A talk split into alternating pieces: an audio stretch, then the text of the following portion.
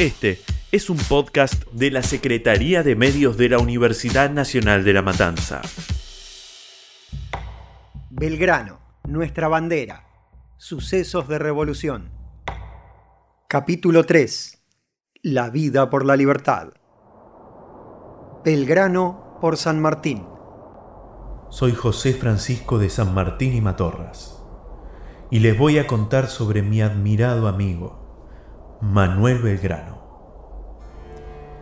Ni bien arribé a Buenos Aires, comencé a conocer de sus acciones y proezas, y luego en San Lorenzo fui anoticiado de las importantes victorias del Ejército del Norte, en Tucumán y en Salta. En aquel momento decidí escribirle para felicitarlo por aquella magnífica gesta. Y comenzamos así el intercambio epistolar que ha marcado una sincera y pródiga amistad. Establecido en Humahuaca en diciembre del año 13, Belgrano me cuenta que había pedido por mí al gobierno desde la batalla de Tucumán, y no quisieron enviarme.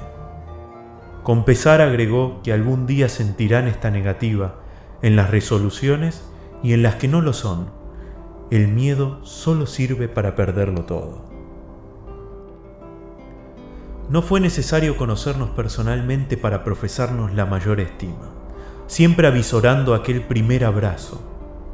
Intercambiamos cartas mostrándonos sentimientos de alto aprecio y de simpatía. Fue en las cercanías de Yatasto donde al fin se produjo el tan esperado encuentro. Don Manuel al frente de aquel ejército golpeado por las derrotas en Vilcapugio y Ayohuma, cruzaba el río Juramento. Y finalmente en los algarrobos pudimos unir la alegría por el encuentro personal con el compromiso por salvaguardar a las provincias unidas del río de la Plata, como una antorcha de la libertad. A los pocos días, el general Belgrano me delegó el mando convencido de dos razones, según respondió a Buenos Aires. La primera, porque es regular que tenga más conocimientos militares. Y la segunda, para dar un ejemplo a los paisanos, pues al paso de que son ignorantes son orgullosos y creen que no hay quien sepa más que ellos. Nunca lo olvidaré. Cuando sucedió el traspaso se dirigió hacia mí y seriamente me pidió, añadiré únicamente que conserve la bandera que le dejé y que la enarbole cuando todo el ejército se forme.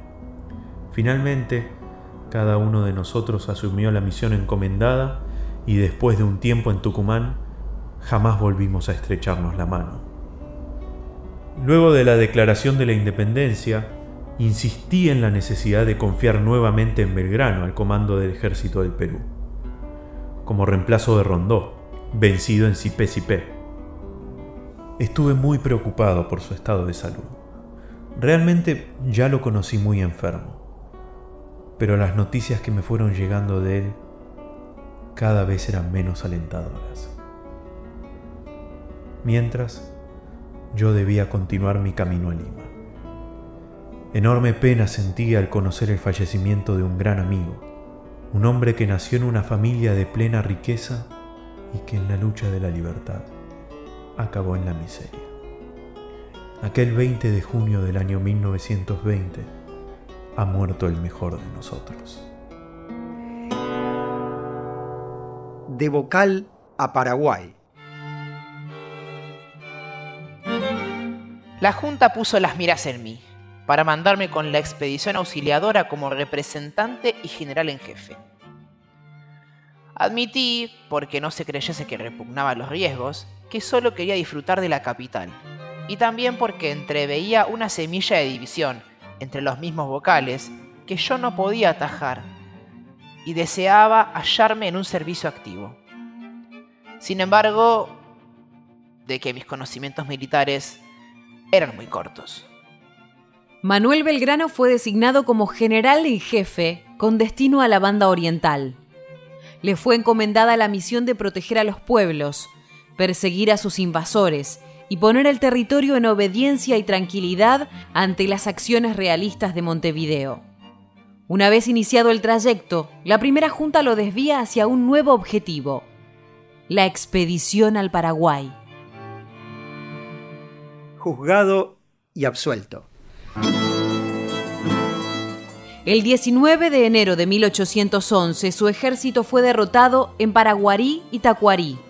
Belgrano entregó el mando de las tropas a José Rondó y retornó a Buenos Aires para ser juzgado por su desempeño. Renuncio a todos los trámites. Fío mi defensa a la correspondencia que he tenido con vuestra excelencia.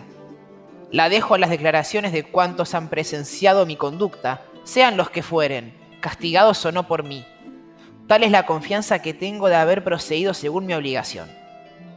El resultado, sobreseído de todos los cargos por falta de pruebas. La Junta, con fecha de 9 de agosto de 1811 y con la firma de todos sus miembros, declaró, El general Manuel Belgrano se ha conducido en el mando de aquel ejército, con un valor, celo y constancia dignos del reconocimiento de la patria. En consecuencia, queda repuesto en los grados y honores que obtenía, y se establece que esta resolución debe ser publicada en la Gaceta de Buenos Aires para satisfacción del público y de este benemérito patriota. Éxodo Jujeño y el Ejército del Norte. Las nutridas tropas del general Pío Tristán avanzaron desde el norte y amenazaban los establecimientos del ejército comandado por Belgrano, situados en Humahuaca y San Salvador. Iniciado el invierno de 1812 y con escasas posibilidades de asumir victoriosamente la batalla, al prócer solo le queda dejar el territorio al enemigo realista. Se produjo así el éxodo jujeño. Sin aprobación del triunvirato que gobernaba desde Buenos Aires, una proclama dirigida a la población ordenó abandonar sus hogares, dejando las tierras arrasadas, y reclamó a las familias que se reúnan heroicamente al ejército, llevando sus armas, todo el hierro, el plomo y sus ganados a Tucumán. El 23 de agosto comenzó la retirada. Allí van las familias de abolengo, las de noble estirpe, los doctores y letrados. Ahí van los labradores, los artesanos, las mujeres, los viejos y los niños. Todos ellos formando un monumento viviente de ese heroísmo sin estridencias. Diplomacia Europea. El 20 de febrero de 1813, el ejército del norte venció en Salta a las tropas de Pío Tristán. Sin embargo, ya para octubre y noviembre, con las respectivas derrotas en Vilcapugio y en Ayohuma, la misión de contener el avance realista fue sumamente comprometida. El gobierno de Buenos Aires, establecido por la Asamblea General Constituyente, ordenó el relevo de la jefatura militar de Belgrano por el experimentado coronel José de San Martín. En una carta, el creador de la bandera le solicitó a su sucesor. Vuele usted, si es posible. La patria necesita que se hagan esfuerzos singulares y no dudo que usted los ejecute según mis deseos. Para que yo pueda respirar con alguna confianza y salir de los graves cuidados que me agitan incesantemente. Crea usted que no tendré satisfacción mayor que estrecharlo entre mis brazos y hacerle ver lo que aprecio el mérito y honradez de los buenos patriotas como usted. Consumado el traspaso de mando, el nuevo encargo a Belgrano fue una misión diplomática a Europa. Caído Napoleón, el rey Fernando VII asumió el trono de España y también reforzó al bando realista para recuperar el control de sus posesiones americanas. Los objetivos planteados desde el Río de la Plata fueron los de conseguir el reconocimiento de la independencia por parte de Gran Bretaña, iniciar negociaciones ante la Corte Española y llegar a un acuerdo pacífico con las autoridades portuguesas en Brasil. El compañero en esta travesía fue Bernardino Rivadavia. Desde su perspectiva, Manuel Belgrano reflexionó sobre la misión. El acelerar el reconocimiento de nuestra existencia política pende del modo en que se negocie con la España para que ella sea la primera en reconocerla, porque el que Inglaterra o cualquier potencia lo haga, mientras las cosas permanezcan como está en Europa, es del todo imposible y no hay que esperarlo jamás. Congreso de Tucumán. Convocado por el coronel Ignacio Álvarez Tomás, director supremo interino en el gobierno, el Congreso de Tucumán comienza sus sesiones en marzo de 1816. Para garantizar su funcionamiento, necesitó del apoyo de los jefes militares de la patria. Entre ellos estaba Manuel Belgrano, que participó de una sesión secreta el 6 de julio. El creador de la bandera ya había demostrado su monarquismo constitucional en el tan mentado proyecto carlotista. En mi concepto, la forma de gobierno más convincente para estas provincias sería la de una monarquía temperada, llamando la dinastía de los incas, por la justicia que en sí envuelve la restitución de esta casa, tan inicuamente despojada del trono por una sangrienta revolución que se evitaría en lo sucesivo con esta declaración, y el entusiasmo general de que se poseerían los habitantes del interior, con la sola noticia de un paso para ellos tan lisonjero. Misiones militares y su salud. Luego de las derrotas revolucionarias en el Alto Perú a fines de 1815, el general San Martín apoya la designación de Belgrano al mando del ejército en reemplazo de José Rondó. En el caso de nombrar a alguien que deba reemplazar a Rondó, yo me decido por Belgrano. Este es el más metódico de lo que conozco en nuestra América, lleno de integridad y talento natural. No tendrá los conocimientos de un Moró o un Bonaparte en punto a milicias, pero créame usted que es lo mejor que tenemos en la América del Sur. Los años en los campos de batalla, las luchas internas de la revolución, los vaivenes de la dirigencia nacional y las enfermedades que fueron seriamente aquejando su salud fueron marcando el ocaso de la vida del prócer.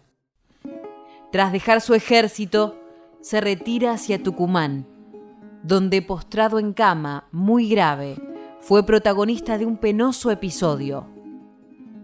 El 11 de noviembre de 1819, estalló un motín encabezado por el capitán Abraham González. Cuando Belgrano toma conocimiento, se encuentra rodeado en su lecho de enfermo por las tropas rebeldes. ¿Qué quieren de mí? Si es necesaria mi vida para asegurar el orden público, aquí está mi pecho. Quítenmela. Sin mejoría alguna en su salud y con los pocos recursos que obtuvo a préstamo de su amigo Celedonio Balbín, regresó a Buenos Aires en febrero de 1820. Solo allegados a su familia supieron que Manuel Belgrano se hallaba en su ciudad natal. Su pobreza es extrema. Los pocos amigos que lo rodearon se encargaron de los gastos para su curación. En su testamento, redactado el 25 de mayo de ese año, declara a su hermano, el canónigo Joaquín Eulogio Estanislao Belgrano, patrono de las escuelas por él establecidas.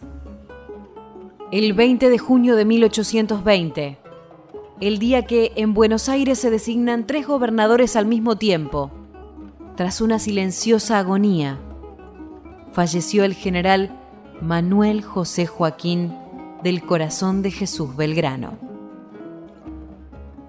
Desventurada patria, son llegados los momentos de luto fallecido el héroe militar, en que han podido descansar sin azares tus cuidados. El ínclito Belgrano, desgraciados acentos de mi voz, víctima ha sido del patrio amor, deidad a que ha tenido sus valientes esfuerzos consagrados. Falleció el ínclito Belgrano de militares a cabal dechado, intrépido, valiente, denodado, atinado en su obrar, jamás insano patriota sin revés, leal ciudadano en sus prometimientos fiel y honrado, nunca del oro vil tiranizado, carácter franco, corazón humano.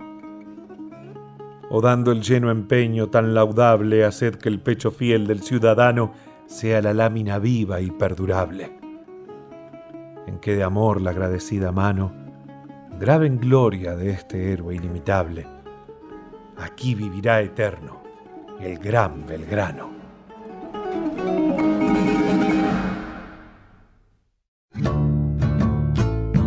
Belgrano, nuestra bandera.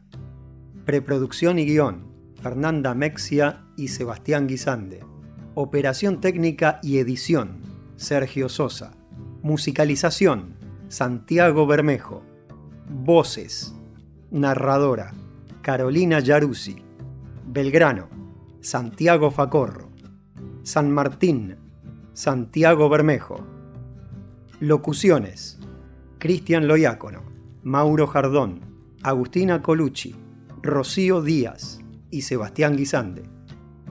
Identidad visual, María Braga.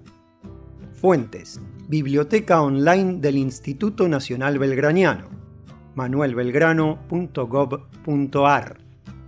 Publicaciones del Instituto Nacional San Martiniano, sanmartiniano.cultura.gov.ar. Portales de educ.ar del Ministerio de Educación de la Nación, cultura.gov.ar del Ministerio de Cultura de la Nación y monumentoalabandera.gov.ar del Monumento Histórico Nacional a la Bandera. Fragmentos de Al General Don Manuel Belgrano, de Juan Cruz Varela. Fue una producción de Radio Universidad para la Secretaría de Medios y Comunicaciones de la Universidad Nacional de La Matanza.